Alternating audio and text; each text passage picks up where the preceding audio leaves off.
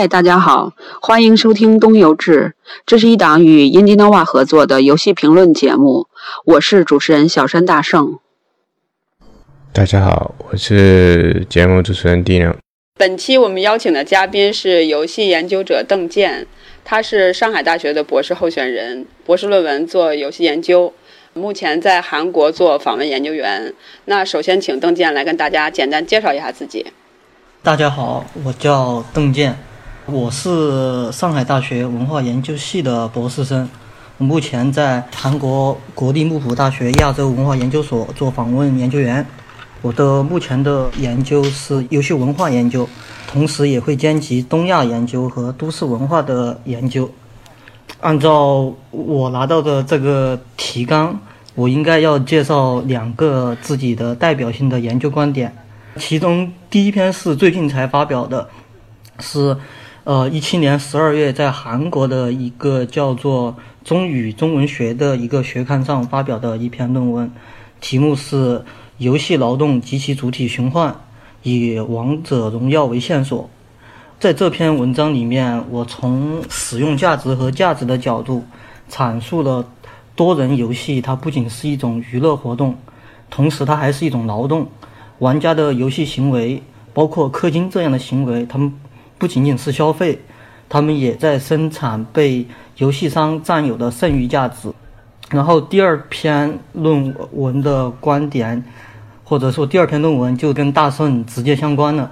就是今年八月份收到了有幸收到了大圣的约稿，在《文学与文化》这个刊物上发表了一篇叫做《通约性对现代游戏的文化便利》的这样一篇文章，听说已经被一八年一月份的人大复印资料给全文转载了。在这篇文章里面，我分析了。游戏小说、游戏漫画、游戏音乐等等可以被冠以定语的新的游戏方式，认为游戏正在成为这个时代的支配性的文艺思想，而这种支配性很大程度上体现为游戏程序的思想和结构开始在其他的文化题材里面得到了互益和共享，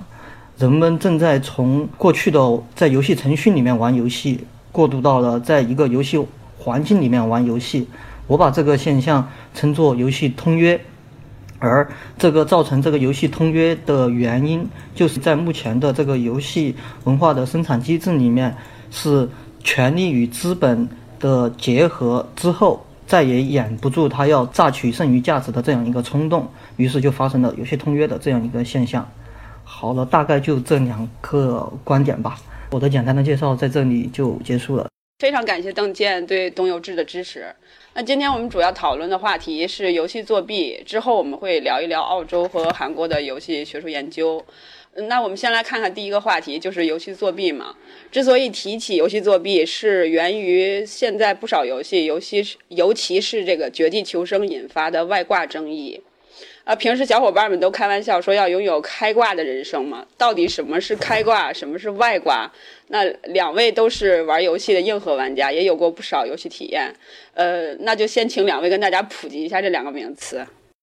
如果要谈外，我还是比较呃习惯于就是把这个问题从定义上先先说清楚，这应该是一直以来培养起来的一个学术习惯吧。我觉得如果要谈那个外挂这个事情，可以有两种两个层面的定义。第一个层面从技术层面，它的物质性层面上去谈，那个就是跟它的这个直接上百度百科上面去一搜。就有了什么是那个外挂，大概就是一种程序，通过这个程序可以达成怎样怎样的一种目的，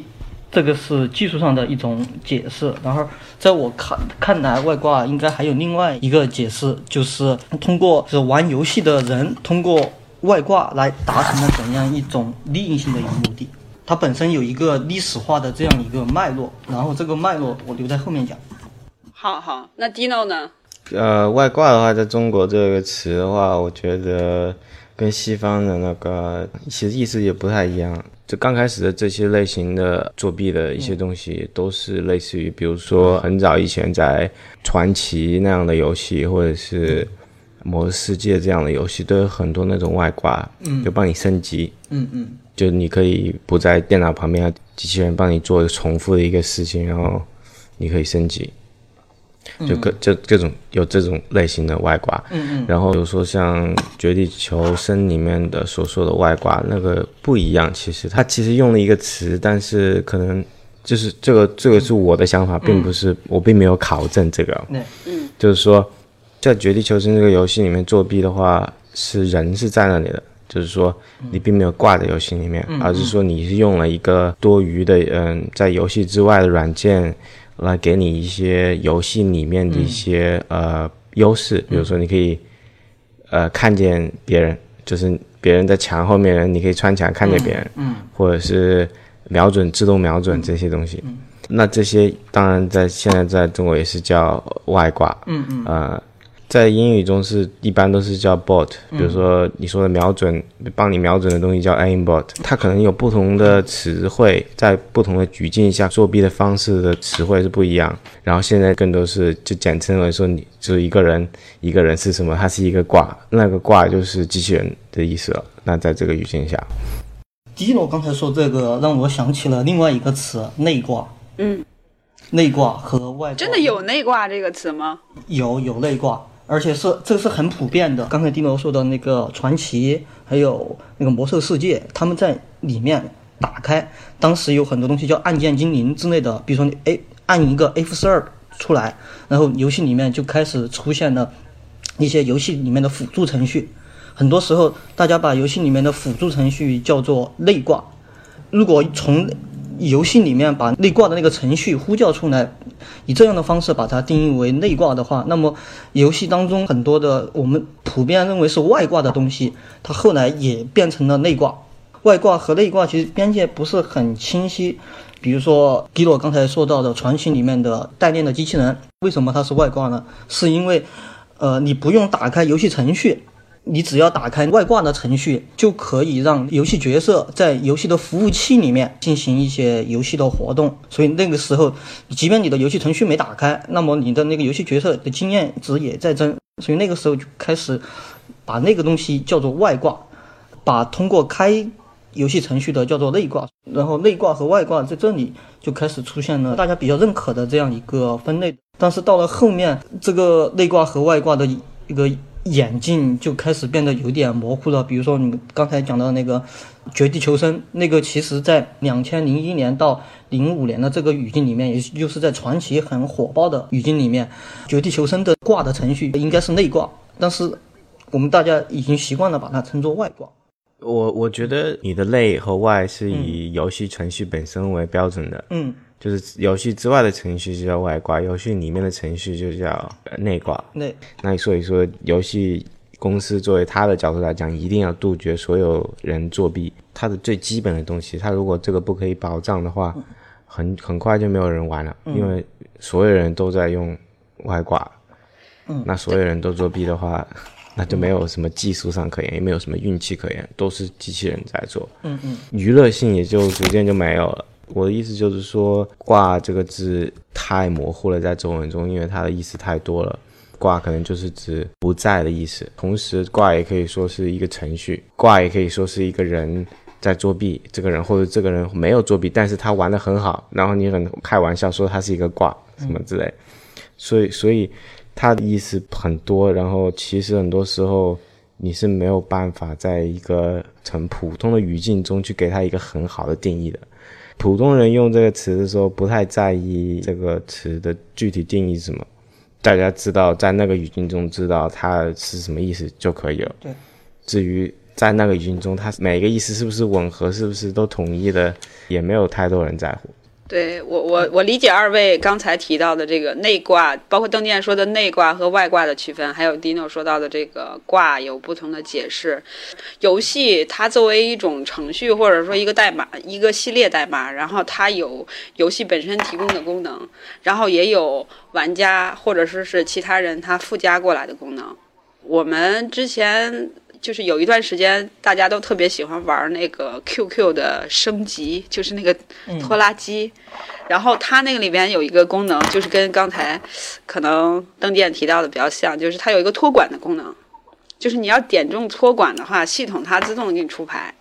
这样的话，你就不用考虑我要先出哪个牌，后出哪个牌。但是我们其他的人都就特别痛恨这种托管功能，因为你这样的话就丧失了这种合作的这个意识，然后很有可能就输掉了这个整个的游戏了。就像你说的那一挂，在网游中，特别是亚洲的网游，可能就是游戏里面让你有一些呃，让你可以自动做的事情。就是游戏设计在这个游戏本身就可以让你做的，在在亚洲的嗯网络网络游戏很普遍啊，然后还有一类游戏就叫挂机游戏，嗯，对啊，就是你你什么都你什么都不用做，你手机上就是可能点开一些东西，然后它自动在打打东西打怪什么的，它整个游戏设计就是自动，就是你不用去决定你下一步应该用哪个攻击什么之类，它自己然后像《绝地求生》，它的这个外挂，或者说大部分《绝地求生》的玩家，他们所谈论的这个外挂，它是对游戏做出的一些一种修改，以便于他们在游戏中以不公平的方式，然后获得了一定的利益或者是优势，更契合当前玩家他们对外挂的这个期待。嗯嗯，如果单从这个面向去说的话，其实有一点是站在那个游戏商的角度、运营商的角度或者设计者的角度去说，因为我们会看到，在那个网络游戏是大型多人在线游戏 MMORPG 才开始进入中国的时候，他们主那那种类型的游戏是需要耗费大量的时间去玩的，所以因为那个游戏商的目的就是想把那个游戏者把越来越多的时间花在游戏上，因为这样它可以盈利。所以这游戏商的目的是让游戏者在游戏里面待的时间长一点，但是游戏者他的时间是有限的，而且往往他当时的那因为游因为游戏设计设计的比较的粗糙，就是什么升级打怪，很多东西是重复性的，所以这个时候才会有很多人会想到去使用外挂。那个时候的游戏者，他并非只想要，只是想从里面获得一些不公平的资源，而是想把一些不必要的一些时间给重新的给给保留下来，然后让让自己可以有更多的时间去享受游戏真正的过程。所以，我觉得应该也要保留玩家的这个角度去考虑这个挂的这个外挂的这个事情。在早期的像 Ultimate Online 这些九十年代的网络游戏，他们本来从一开始设计的时候，就是让你花很多时间。嗯所以玩这种类型的游戏，你从一开始你就知道你可能就是要花每天八个小时，对，不然的话你肯定打不过别人。嗯其实这个东亚网络游戏的这种独特的经济模式是不包括日本的。嗯，对，嗯，日本没有这样经济模式，主要是韩国和中国，就最大的市场的话，嗯其他的呃东南亚市场也很大，但是相比中国、韩国、韩国是不算很大的。嗯嗯也就是说，挂还有这种讲法，还有这种网络游戏中，什么是作弊，什么不是作弊，在东亚还有西方，所谓美国还有欧洲也定义也不太一样。嗯嗯然后还有一个作弊是作弊单机游戏里面的问题。那你在单机里面游戏作弊是不会叫外挂的吧？就是说单机游戏里面的作弊更多是你玩家的自律的问题，特别是在 PC 上，PC 上。但是有一些游戏，你像特别是任天堂的很多游戏是。如果你作弊的话，他会给一些惩罚，就是说不仅仅是玩家定义什么是作弊，也有游戏开发者他是怎么定义，而且很多地方嗯文化都不太一样，就是对，并不是说哪里好哪里坏，就是说这个地方他觉得这个事情是作弊，那个地方不一定他会觉得这个事情是作弊。嗯，对我特别同意，而且刚才邓店也提到说，游戏它本身也是一个权有权利关系在里面在运作。然后对于外挂的定义，就是像刚才 Dino 所说的，它也是一个玩家、游戏开发商还有游戏运营商就是共同作用下布来这样的一个关于开挂的和外挂的一个话语。就是在一七年底的时候，刚过过去不久嘛，卢本伟五五开，然后因为外挂争议引发了网友和玩家的热烈的讨论。后来我也百度了一下吃鸡和外挂，发现好多有奇葩的外挂广告和外挂，比如说什么透视挂，刚才你们也提到了，还有隐身挂等等等等。有一句外挂的广告语特别好玩儿，他说：“与其终日被挂虐，不如买挂虐别人。”所以就是整个的这个游戏虽然引发了很多的外挂的争议，但是我发现外挂在呃，玩家之间流传的还是比较广，包括有人专门去生产，有人专门去销售。你们两个有没有在游戏的时候碰到过外挂呀？哦，我以前经常碰到。我玩的游 我玩的游戏比较多，如果一往前面扯的话，就会扯到很古老了。如果从比如说从早期的传奇的那种那个穿人挂、刀刀刺杀，还有魔兽世界的一些交易外挂，绝地求生我就没遇到挂了，因为我还达不到那个 段位，达不到遇到挂的那个段位，所以低了呢。单机游戏的话，我经常作弊。哦，嗯，哦，就是你自己会使用外挂。对对，不，这不算，这不是外挂，这个是那些啊作弊的代码什么之类的，修改器。修修改器。像类似于修改器吧，但是就是说这些，因为也是不是网络游戏，网络游戏的话，我看直播里面看有人用过外挂，就是一一个在哔哩哔哩上直播 Overwatch 的一个人，他当时在哔哩哔哩哔哩上直接卖外挂，他就在直播的时候顺便卖他的那个外挂，就是自动瞄准。Overwatch 里面你比赛结束后，你可以看到你你的命中率是多少，就是命中率一般都很低，大部分人的命中率不会超过百分之二十。嗯，你就是很多枪都打不到嘛，对不对？如果你用了外挂的话，就可以命中率百分之八十什么的。嗯嗯嗯。你如果是用那种命中率的瞄准器，用一些远程的设设计的人物的话，就非常的有优势。但是问题就是说，哔哩哔哩就让他直播了一天，也就也把他封了，因为他在卖外挂。这个直播的行业的话，你不能卖外挂，但是用外挂，就是即使你是个主直播的话，并没有一个法律上纠结的问题，更多是道德上的问题。你对你的观众是怎么样的态度？比如说之前有人什么代打呀，什么你说的绝地求生的外挂，就像我上次给你看过一个视频，对，就是它里面介绍了不同的外挂的问题。因为你用一般的外挂，如果用的那种透视的外挂，你的观众因为看的就是你直播的那个屏幕，也是看得到的。哦，对也，就是说，也就是说，如果你用的是一般的作弊的软件，就是你的观众因为看的是你的录下来的整个屏幕，他也能看见你在作弊。那么你要不让你的观众看见你在作弊的话，就是说，呃，跟 OBS 这个软件有个有一个隐合的过程，就是你播出去的东西是看不到作弊软件那个呃那个界面的东西，一个一个画面。也就是说，修改这个软件也是比较麻烦的。对我看到那个报价真的好贵，然后最高能够达到上万，甚至大几千这样的价格，应该就是你说的那种高级的那种外挂。那应该是私人定制的吧？因为它价钱贵，然后一般的人没有这个需要，对除非你要直播，就是你只是自己玩，你不直播，你可以就用最普通的外挂，反正也没有人看你在不在作弊。在这种游戏里面作弊肯定是非常多的，对啊，现在再去搜的话就会很少了。嗯，更多的新闻标题就是包括腾讯也好，就是国内的一些机构就是反作弊嘛。腾讯还有这些大的游戏生产商，包括网易也好，他们必须要管这个事情，这是他的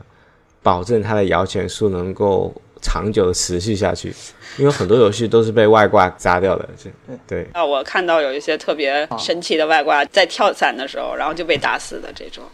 啊，整个人就挂在半空中的那种。还有就是个人他他跑得特别快，自己跑跑得比汽车还快的那种。绝地求生的外挂好像跟 CS 以前的外挂蛮像的，不少外挂蛮像的，嗯，爆头啊，CS CS CS 主要是两个外挂，一个是透视，一个是对。Aimbot，对对吧对对对，但是绝地求生是不止那些的。啊对，主要是就是有一些绝地求生，我看到的有一些外挂，因为你是一个网络游戏，你是不能修改服务器的，对吧？对对对你能修改的是本地的文件，比如说透视这种东西。对对，但是有的那种外挂，比如说，比如说我们跑得比别人快，嗯这就是感觉就在修改服务器了。服，因为其他的玩家看到你很快，那你是服务器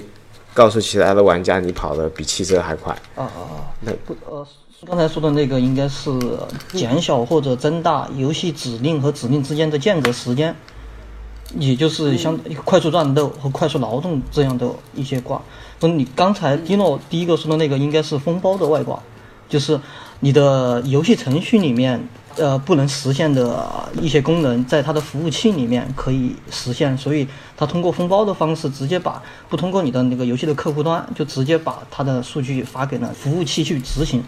简单来说吧。就是比如说，你把游戏整个想象成一个场域的话，我们大家的电脑，也就是客户端，都只是对着它的那个游戏服务器在运动。但是游戏者在设计游戏程序的时候，这是一个很复杂的过程。但是就我们玩家来说，我们所能使用的就是它在客户端上给我们提供的选项。但是有很多选项我们是不能够，我就是我知道，大概你就是说是存在，但是只不过你在普通的人的客户端是看不到的。就是说你在数据在在码代码里面是存在，但是在那个界面上是不存在。对对对对对。一般来说，暴雪任何的网络游戏的话，嗯，它写代码不会写到就是留到有漏洞，然后用漏这个漏洞来获得优势。哦。那只要服务器上面修改一下，然后再就是更新一下，然后改了这个代码，这个这个办法就没有办法用了。数据的传输方式是通过你的那个电脑，也就是客户端传送给服务器。普通情况下，你在你的客户端那个电脑里面，只能简单说吧，做一个交易。你本来是卖一个那个我想说的那个封包的那个东西，就是指的它通过外挂的形式，在外挂里面把那个数据生成了之后，重新传输给服务器。服务器其实是没问题的，它也只是接收数据而已。邓建的意思是不是有那种比较高级的程序，然后就是从玩家客户端的这这一端修改了，对，并且能够适应服务器的那个数据的改动。对对对对对，它的适应是要人在后面再重新找漏洞，继续来让这个这个作弊程序可以用，也是说它是一个持续的过程。嗯，用用简单的话说，就是说它还有一个售后服务的问题。就是对，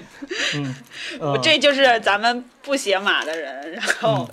回头应该去去学一学写码。对对对。那刚才大家也提到了，在《绝地求生》以前的游戏中也出现过外挂，两位能不能简单的介绍一下你们所了解的外挂的一个发展史，或者说它的一个演变的历程？嗯嗯，呃，当然，就像刚才低落前面很很前面也提到过的，它的外挂，它本身是从单机游戏过渡到现在的网络游戏的这样一个发展的过程。首先，它单机游戏的部部分其实已经当时不叫外挂，应该是叫修改器或者叫作作弊器或者金手指之类的东西。在九十年代的时候，还有那个博派和狂派之争，不知道大家听没听过？博派的就是玩游戏从来不用那个那个外挂，然后狂派就是玩游戏喜欢用外挂，然后之间就有一些争论，也有一些比较流行的外挂，比如说叫什么游戏伴侣啊、游戏狗啊，还有那个金山游侠呀、整人专家呀，这些大家都这些都是大家经常用的。其实那个时候觉得。它整个外挂还算比较单纯，就是为了大家要玩游戏，反正是我一个人玩游戏，怎么玩怎么爽嘛，这个倒没没没没关系。不过还是当时到一九九四年之后，很多游戏就采取了写保护的一个模式，就很多游戏就发现，呃，因为本身设计游戏就相当于一个黑匣子，其实设计者是希望游戏者按照自己的思路来玩游戏的。但是，一旦出现了外挂，那个出现了作弊的这个事情的话，设计者不愿意看到的，所以很当时很多一九四年之后就很多游戏采取了写保护模式。到了两千零一年之后，这个中国的网络游戏流行起来之后，这整个的游戏的语境就变化了，这外挂就变成了一个三方博弈的过程，一个游戏者。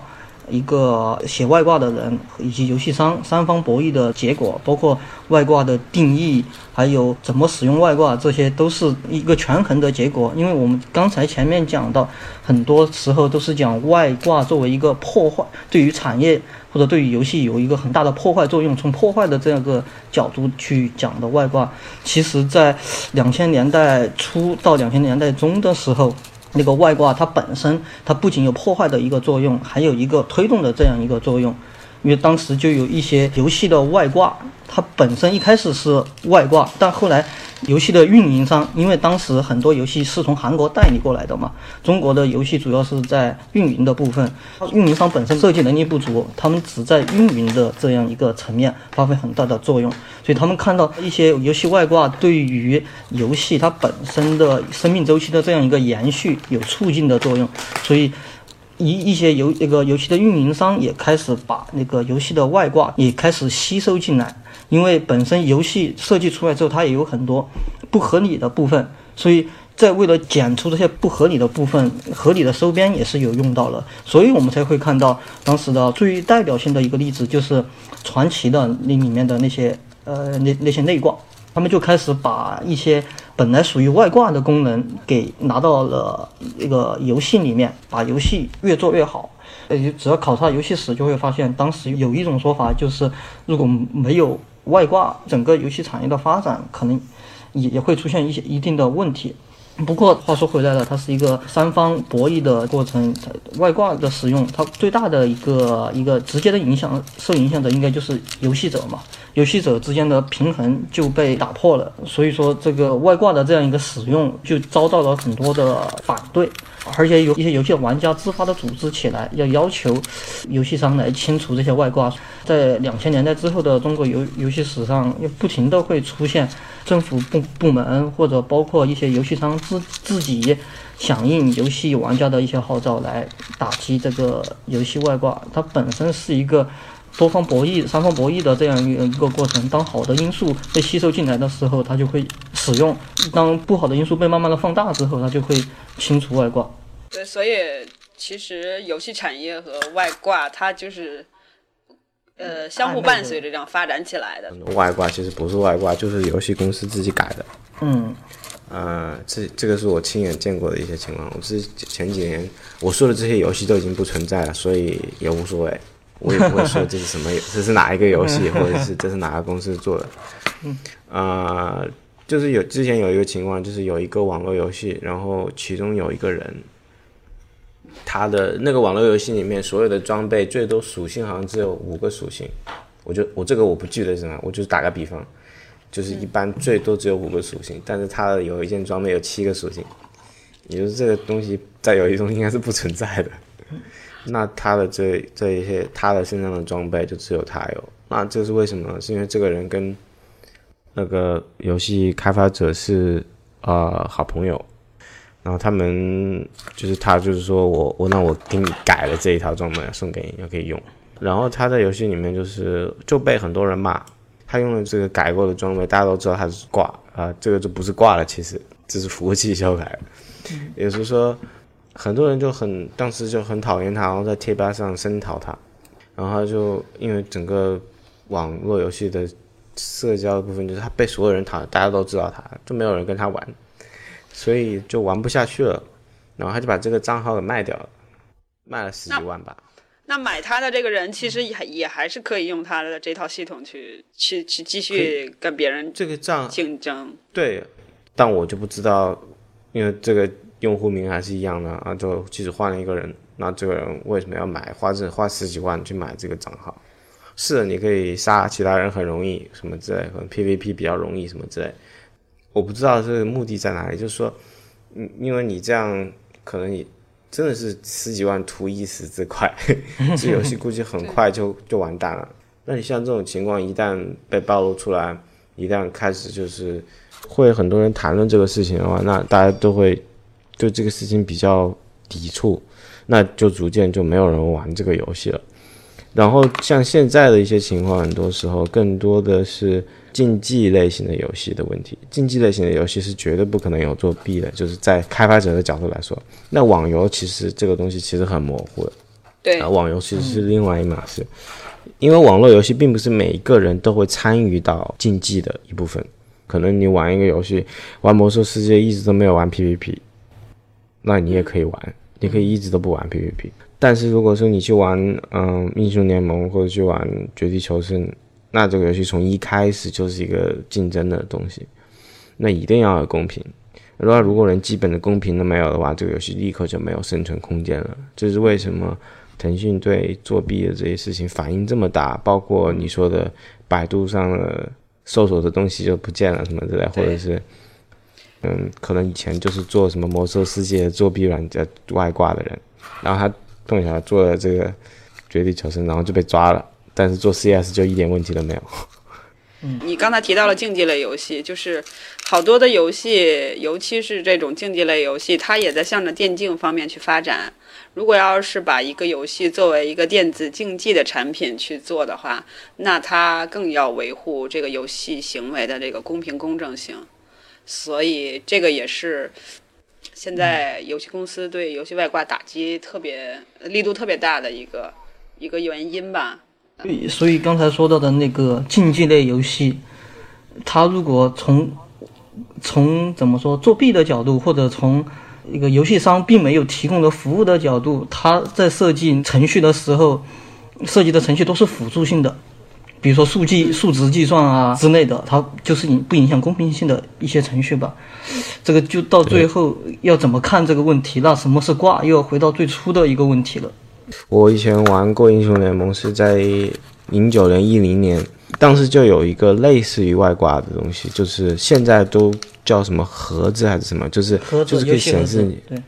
对不对？显示你那个什么大龙或者小龙，这多长时间就会复活什么啊，什么对各种蓝 buff、红 buff 什么复活时间还有多久什么之类。对对但是当时是被称为是被认为是一种作弊的东西。哦，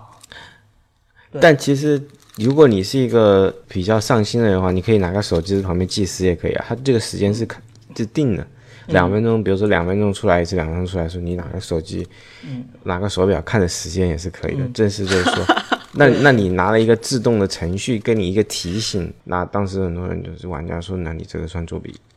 后来就变成游戏的一部分了，游戏干脆就告诉你还有多长时间，对对，就上面直接显示，这个就是个就你说的刚才说的进化的过程，就是你对玩家啊、开发者啊这些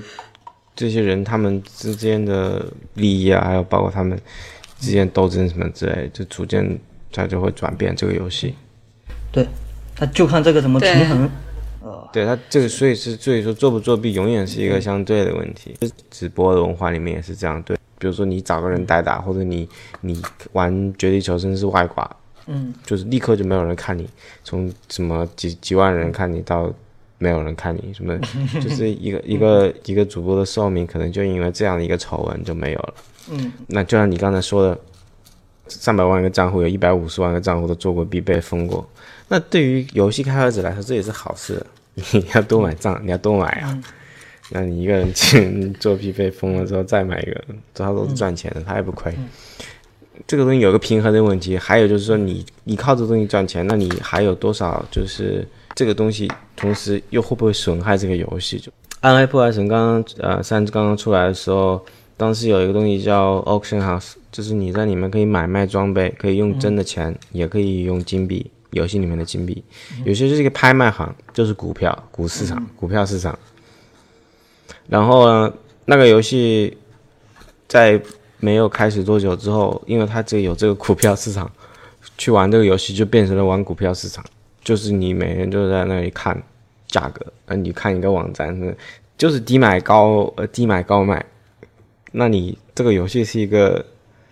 什么 RPG，然后变成那个股市，当时这个把暴雪的名声，甚至把这个游戏给毁掉了，但是暴雪是没有少赚钱的，赚了很多钱。交易之间，暴雪可以提取费用啊，包括那个时候有很多那种买了一千个账号去这种 gold farming 什么之类的，这些也很多，把这个游戏的名声就毁了。嗯，就是过一段时间时候，大家都意识到，我不是在玩游戏，我是在每天在看股票。你在赚钱，你又你又问题是你又赚不到多少钱，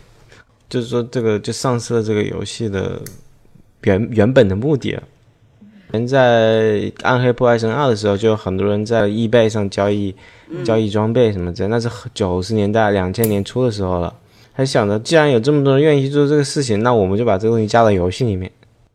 所以，游戏的制作方和开发商，他总是对玩家的行为有一个期待。我们说是理想玩家吧，就是对应那种理想读者的。但是，玩家的活动往往又会超出他们的预期，就会做一些非常规的这种游戏玩法出来。嗯而且刚才你提到了，就是国外的对有这个游戏作弊的它的分析。我我最近在写在写这个米娅的那本书的书评，就是他不是写了一个游戏作弊那本书吗？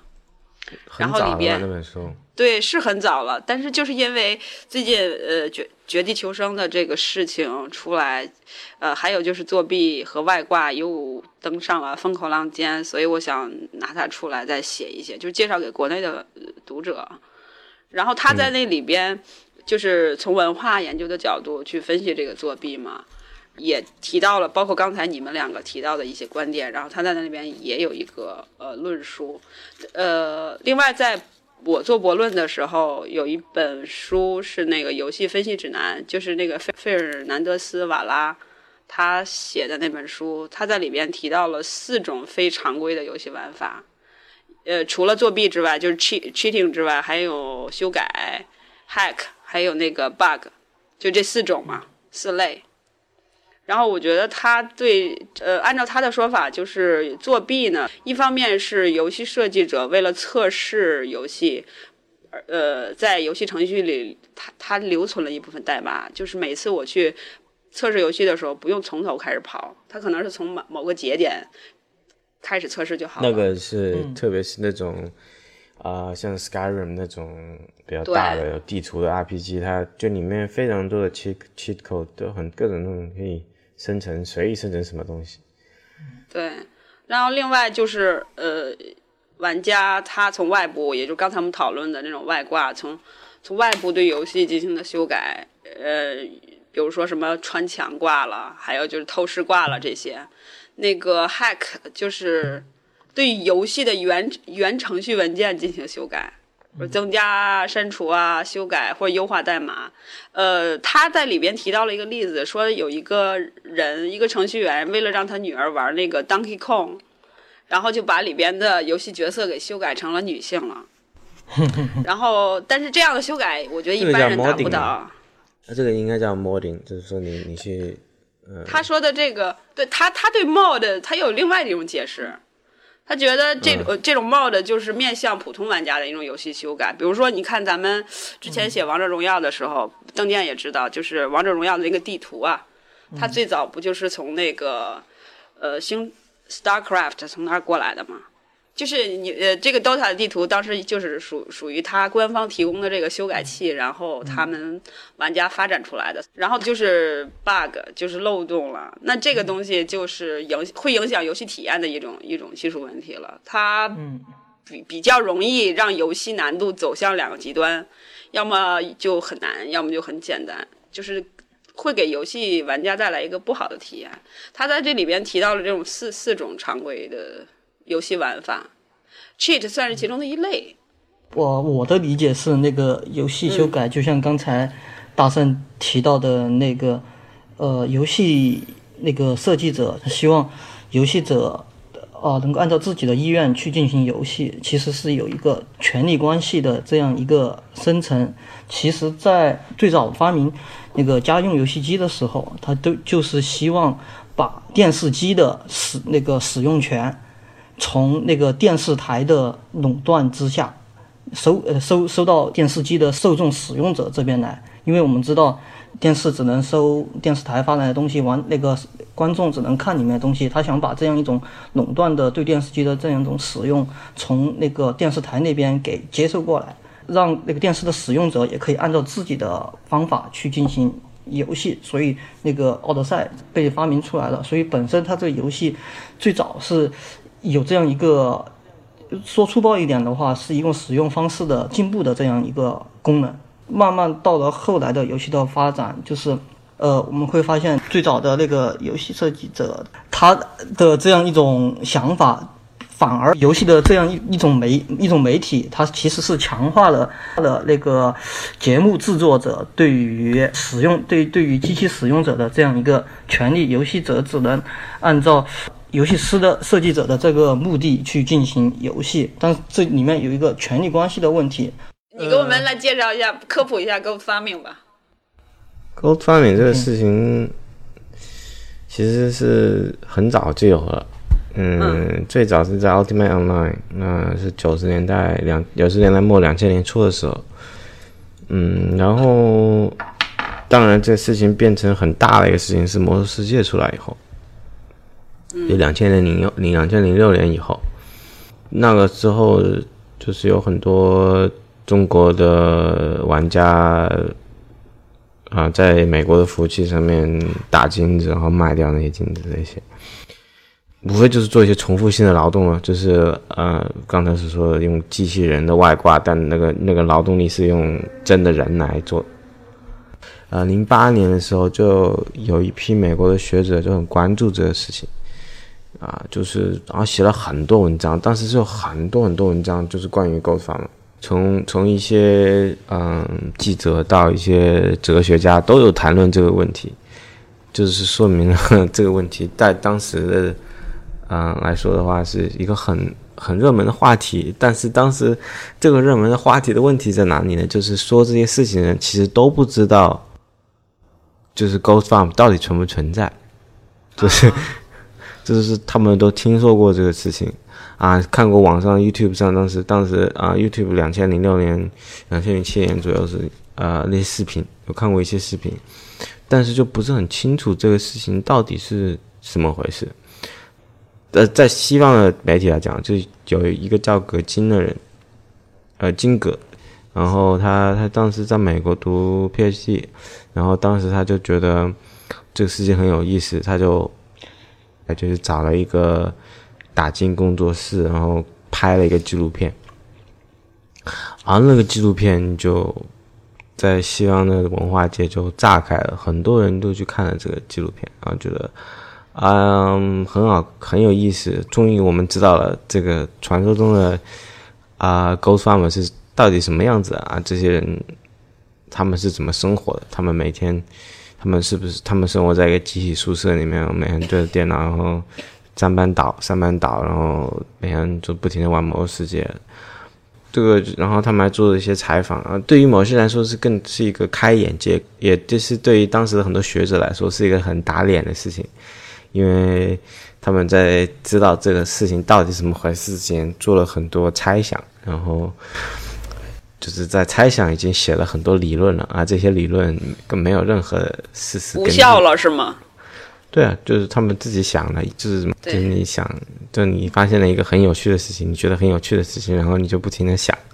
啊，这个事情到底是什么样子？但是你没有见过这些人，你也不知道这些人到底是干什么，他这些人到底是怎么想的。呃，那就当时就出了很多，在一一呃两千一二年的时候就很流行的一个理论，digital labor，就是电子毛重什么之类，反正对。然后当一二年很流行，然后是主要是纽约纽约的 New School 那帮人，然后那帮人出了这张理论之后呢，就很都很在欧洲也很流行，在欧洲很甚至欧盟出了一个很大的一个项目。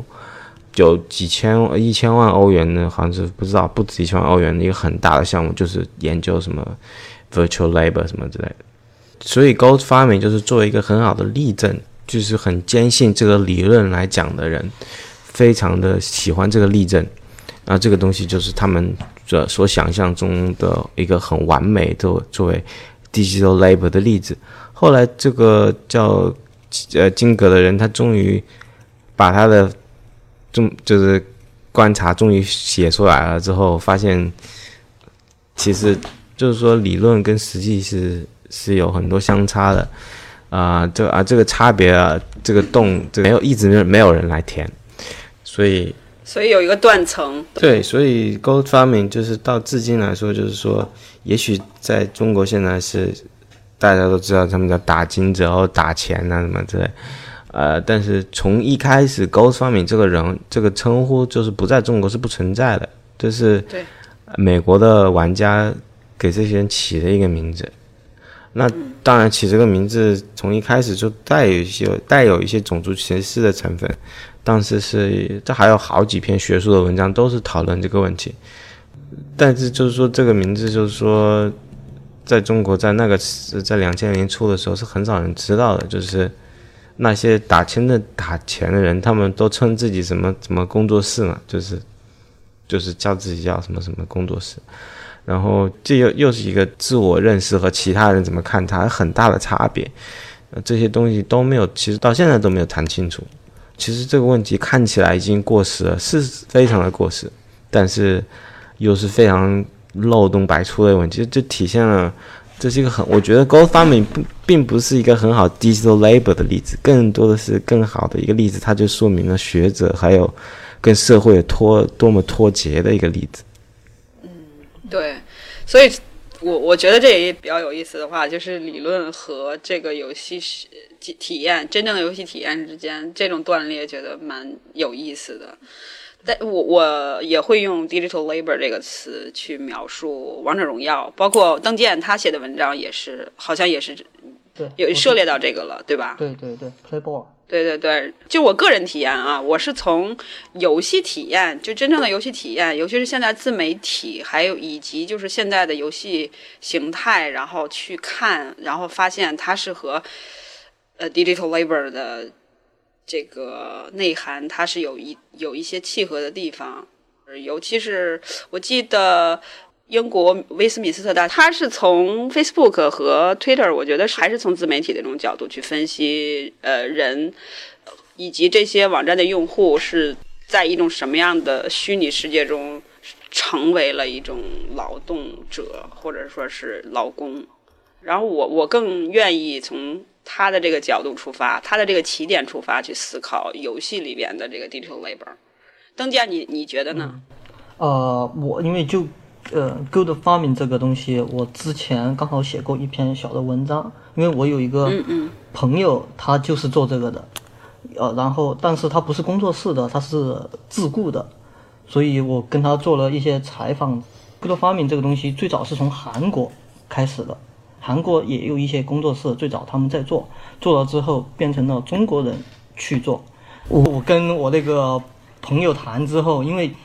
就像刚才迪洛说的，其实它看上去是一个方各个方面，这看上去是利用了数字平台电子化的剥削劳动这样一个方式。其实它本身，它这个剥削方式是蛮传统的，是一个数字化的传统的剥削方式的一个延伸。因为我那个朋友他告诉我，他做不知道大家玩没玩过那个那个 DNF 这款游戏，他是在里面打金，他打他打金就是把。D D N F 它那个它是呃打也是下副本嘛，它一个副本大概有七个地图左右，你但是它里面我我能能够让它赚很就是能够让它收益比较高的那个地图里面就那么几个，他经常就会在其中的一个副本里面去下呃下其中一个副本，每天要看这个同样一张地图看两百多次，而且他那个玩游戏的那个身体性和。普通人玩游戏的身体性不一样了，他那不是玩游戏了，他其实就是非常枯燥的这样一个一个一个流水线劳流对流水线劳动的一个重复，而且可能比流水线劳动更恐怖。为什么呢？你即便是流水线劳动，虽虽然的那个劳动强度也很大，但至少你有社会性在里面，你可以和身边的工友啊聊天啊。之类的，他那个是要全程。对你刚刚说这个问题，我就是想说插一段，就是说我看到金呃金哥他说的他的那个文章里面说到一个事情，就是有很多打金的人，他在白天的时候他上班嘛，白天打魔兽世界是打的是美服，因为这个是钱是卖给卖到美国服务器上面，然后晚上下班了之后就去网吧继续打魔兽世界，但这到晚上的时候打就可以随便想玩什么就玩什么。这些人就是打金的人，他们对游戏的了解是极度之高的。就是说，他们就他们都叫自己叫什么职业玩家。那个时候，那个时候叫叫就比较喜欢这叫用这个人，就是说他们对那个时候不叫打金，那是叫就叫职业玩家。那个时候很多，反正我记得我小时候就有很流行的词叫什么网吧少年，就网吧少年最喜欢做最最他的梦想可能就是去做职业玩家。而这个职业玩家指的不是现在所说的那些电竞选手，这个不一样。就是他所说的职业玩家，其实就是打金的人，就是去去去玩这些网络游戏，然后去赚钱的。现在的现在这个概念已经不存在了。现在所说的，比如说职业玩家，可能就是说啊电电竞选手什么之类，啊这个就完全不一样了。啊电竞的选手更多是你你你训练你的身体啊，主要是手指，然后呃。这个反应速度啊，还有这个这，然后去参加比赛啊，这就更更多就跟跟体育项目连接在一起了，然后就不跟那种重复性的那个重，他也有很多重复性的劳动，他也是每天在那里点鼠标，但是这个公众对他们的看法是完全不同的。然后我那个朋友他就告诉我，他要把一个副本或者其中一张地图每天要砍两百八十多次。这个，这个是很很恐怖的一个事情，就相当于大家要把要把同样一篇文章看两百多次，大家都明就明白那个感觉是怎样一种感觉了。一年要看八万多次，然后，呃，其不知道大家听没知不知道班农，就是 Trump Trump 的那个他的 advisor，他的 advisor，对对对对对对，他以前就是在那个 Good Good Farming 零几年的时候，Good Farming 这个概念才出来的时候。他就是其中的一个主要的推手之一，他很想把那个各种发明给合法化，而且在不停的游说，结 果结果失败了。然后他那个其实呃，我觉得有一个学者，那个叫个 Wesford，Wesford 和 Peter，他他们写一本书叫《Games of Emperor》，他们把那个 Good Farming 我觉得写的不错，他们是把它放在了就是一个。呃，因为 Good Farm Farm 这个做这些事情的人主要是东亚的国家，他们把那个 Good Farm 这个事情放在了一个更宏大的一个构图里面再来解释，就是因为那些大的游戏公司，比如说暴雪、育碧这些公司占据了整个游戏世界的的的最主要的一个核心的部分，当他们那个所有的利益都从呃，全世界所有的利益都从世界各个角落往美往美国或者往这些大公司输送的时候，当他们面对那个亚洲地区新兴的这样一种足以可以挑战那个那个那个传统的那个游戏世界的这样一种盈利模式的的这样一个情况的时候，他们就把这样一个挑战认为是一个崛起中的中国。或者崛起中的亚洲，在挑战全球的游戏资本主义的这样一个一个一个过程，然后他们把内格里内格里的那个帝国的那个概念给植入进来了。现在你去采访呃中国的呃那些 Gold Farm 或工作室也好，什么也好，他们大部分的客户都是中国人。对，我明白。然后那个时候是魔兽世界这些游戏还很有，还还就是还很有吸引力。所以那个时候存在这样一个流动过程。当然，我们你说的这个情况是一个游戏是游戏成是游戏节目它的这样一个变迁的，导致了各多发明还是亚洲人赚亚洲人的钱。但是你不能否认的一个事实，有可能万一哪一天暴雪又出一款大型的 MMORPG 游戏，然后原那个游戏里面的金融系统又可以重新利用之后。那这样一个过程是会改变的。它本身，它只是想把这样一个结构性的东西带给大家，它不是想把不是你它这个结构性的问题是一个地域，它把它作为把东亚作为一个地域性的这个这个问题。就比如说我之前跟你说的啊，《暗黑破坏神三》的时候，刚开始那些呃用外挂来来打金的那些人，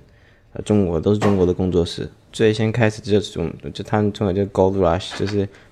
刚开始 auction house 里面价格还在，还是没有膨胀到已经天价的时候，就是真的赚到钱的，呃呃人，这就是那批人。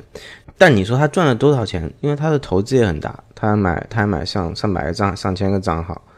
然后这些账号都是前赴后继的被被暴雪办。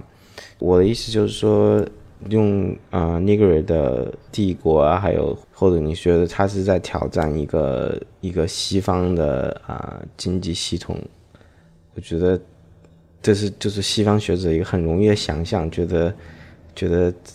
好像在亚洲有不是资本主义的地方一样，或者是这些小小小作坊，他们就可以去啊挑战到啊大公司的垄断啊。就打个简单的例子啊，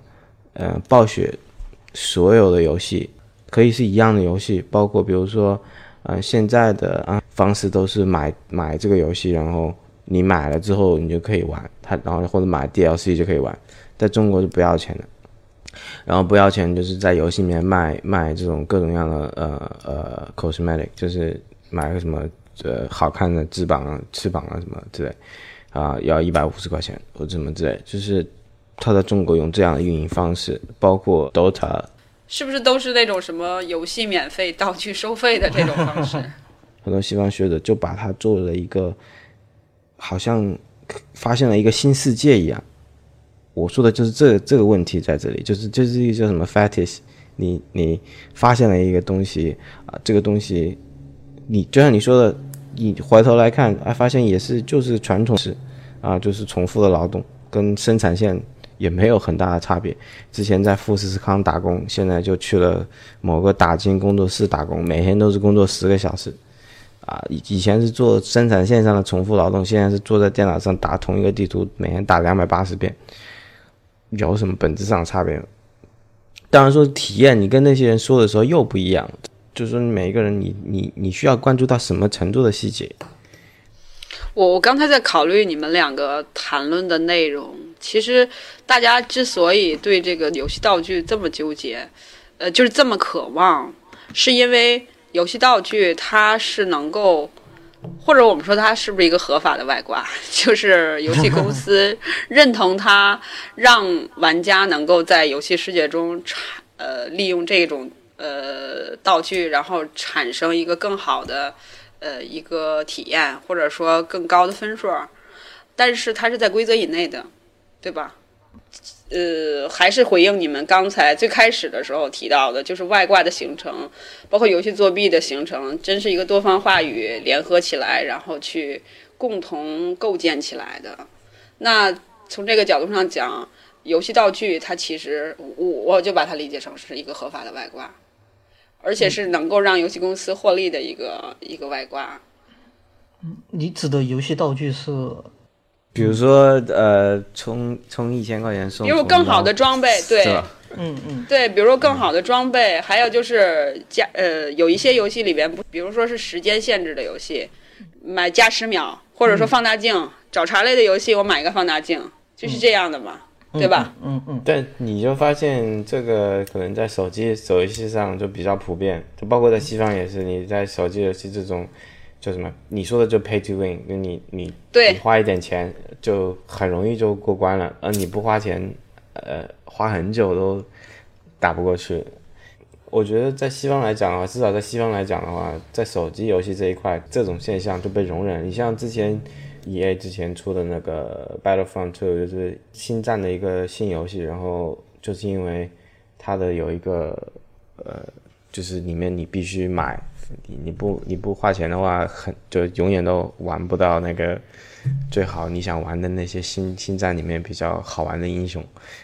所以他就鼓励就必须你要必须花钱，就然后所有的玩家就是就很反对这个事情，然后 E A 就会搞得股票都降了，然后把这个游戏里面所有的这些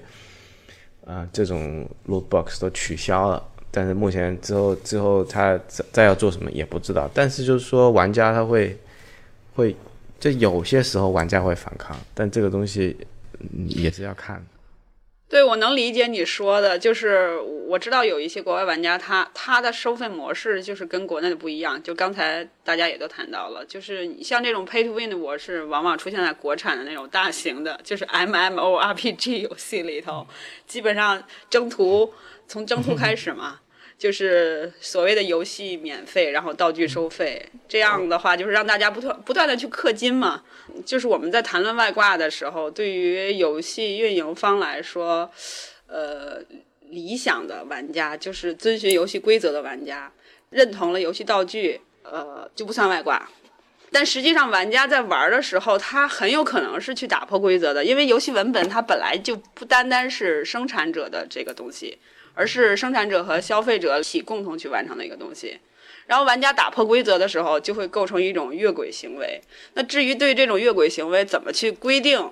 然后是不是外挂，那它就是很微妙的事情了。还是想说，它真的是多方的力量角逐啊、博弈啊，然后再慢慢的达成一个呃一个我们说定义也好，还有就是对它的规定也好。另外，在这个过程中也出现了刚才你们说的那种原来不算、原来算外挂行为，但是后来加入到游戏中，成了游戏本身的一部分。这个基本的假设就是玩家不愿意花钱买游戏，那你赚钱就是只能靠那百分之十或者百分之一的玩家会会氪金那部分玩家。但是邓建没有这种这种感受吗？就是在国产大型的那种网游里头，土豪玩家很多。我我甚至看到了一个评论，就是我这两天看到的，他说游戏里边的那个免费玩家是为了给这些土豪玩家提供游戏体验的。对，是这样的。所以在对，在那些所以你开发者的角度，也许真的是这样。对，对，所以我觉得这一点是特别，而且之前在做数，就是在搜数据的时候，我发现有一些土豪玩家，他真的在游戏里面花了上万、十几万，甚至几千万的这个数字，就很多。对你，当你在一个游戏里面花了一定的钱之后，你就是游戏开发者就会，你就是贵客。对，我，我以前听听说一个故事，也是最早的传奇里面的故事了。就是传奇才开启一个服务的时候，那个闯天关的那个服务，就是那个传奇里面，你可以通过按那个 Alt 加那个鼠标键，你就可以挖东西。它里面有那个服务，就是你挖一下东，你按呃你挖一下东西，它就会出现很好的装备还是钱，我有点忘记了。然后，但是你挖一次好像就有收费，然后这两个就两个人就相互挖，因为那个服务器里面其实就像那个大圣说的，当那个那个付费模式改变之后，从原来的时间收费变成现在的道具收费之后，真正给钱玩游戏的人其实也就是。呃，在那个服务器里面占的比例不大，整个游戏其实就是围绕着那一部分付费的人的游戏体验来进行设计的，所以那两个煤老板就在服务器里面比着挖，就比谁更有钱，而且他们不是自己挖，是自己专门雇人来挖，就雇了两个人来，你你你跟你挖一下，我挖一下，你挖一下，我我挖一下，好像是花了几百万。我看已经两个小时了。韩国和澳洲的这个游戏研究，这个咱们是要放到以后的这个话题里面去讲，还是怎样？主要是给国内的人普及一下那个国外的研究现状嘛，了解一下。简单说一下吧，你们两个。你先说吧。呃，这个韩国的游戏研究也不能不能算不发达，但也不能算发达。为什么呢？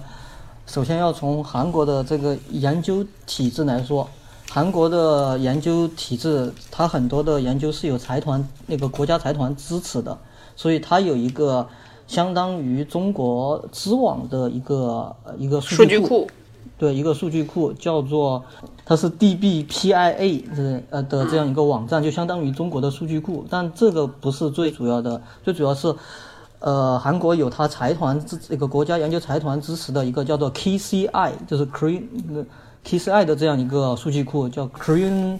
嗯 Citation Citation Index。相当于中国 C 刊的这样一个研究库，它这两个库里面都会放放一些游戏的文章，但最权威的还是像相当于中国的 C 刊的 KCI 的这个库里面。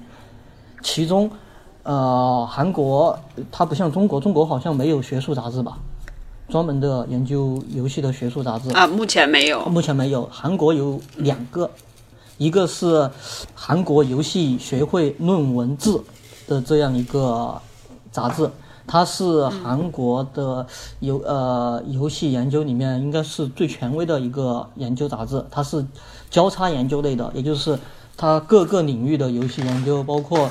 那个游戏设计，包括游戏产业、游戏呃媒体研究、教育心理学研究、青少年研究，还有呃游戏文化的一些研究都会放在里面，它的引用率是里面最高的，这是其中一个杂志。然后它这个杂志的主体是是韩国游戏研究学会，叫做呃 Korean Game Society。然后第二本杂志是韩国电脑游戏呃学会论文志，它这个呃期刊主要是工学研究，就是游戏设计的一个研究类。它和前面的游戏那个游戏期刊比起来，就要稍微的窄一点，然后引用率也没有那么高。这就是韩国游戏研究的算两个阵地之内的一个情况吧。然后在韩国最大的一块是游戏产业的研究，产业研究，呃，其余就是设计研究、嗯，媒体研究之类的。对游戏的人文的研究其实并不发达，所以整个看来，韩国的游戏研究应该和中国的也差不多。最大的一块应该也是游戏产业的一个 一个研究的吧。而且，韩国政府对于做游戏的支持的力度很大。在早期的时候，韩国为了支持游戏的发，有一个游戏产业的发展，它有设呃设置自己的游戏资源中心，然后它会，呃，政府会买来一些游戏的引擎，供各个游戏公司去租借使用。最特别值得一提的是，如果你在韩，就是两千年代之后你在韩国是做游戏设计相关的一些职业的话，它会免除兵役。这就是非常呃非常优惠的这样一个条件了。嗯，我能理解呃邓健的说法，他就是说在韩国的这个语境下，能够免除兵役是一个很大的优惠。对对对对对。我的意思刚才意思只只是想把韩国的这个语境给讲清楚。他就是因为在一个一个分段体制、一个战时状态之之下，所以他每个人都要服兵役。所以一旦这个制度出台之后，整个韩国的游戏产业就整个发展起来。所以整个呃韩国的游戏产关于产业的研究才会，嗯就是变得很呃就是变得是整个游戏研究里面最大的这样一块。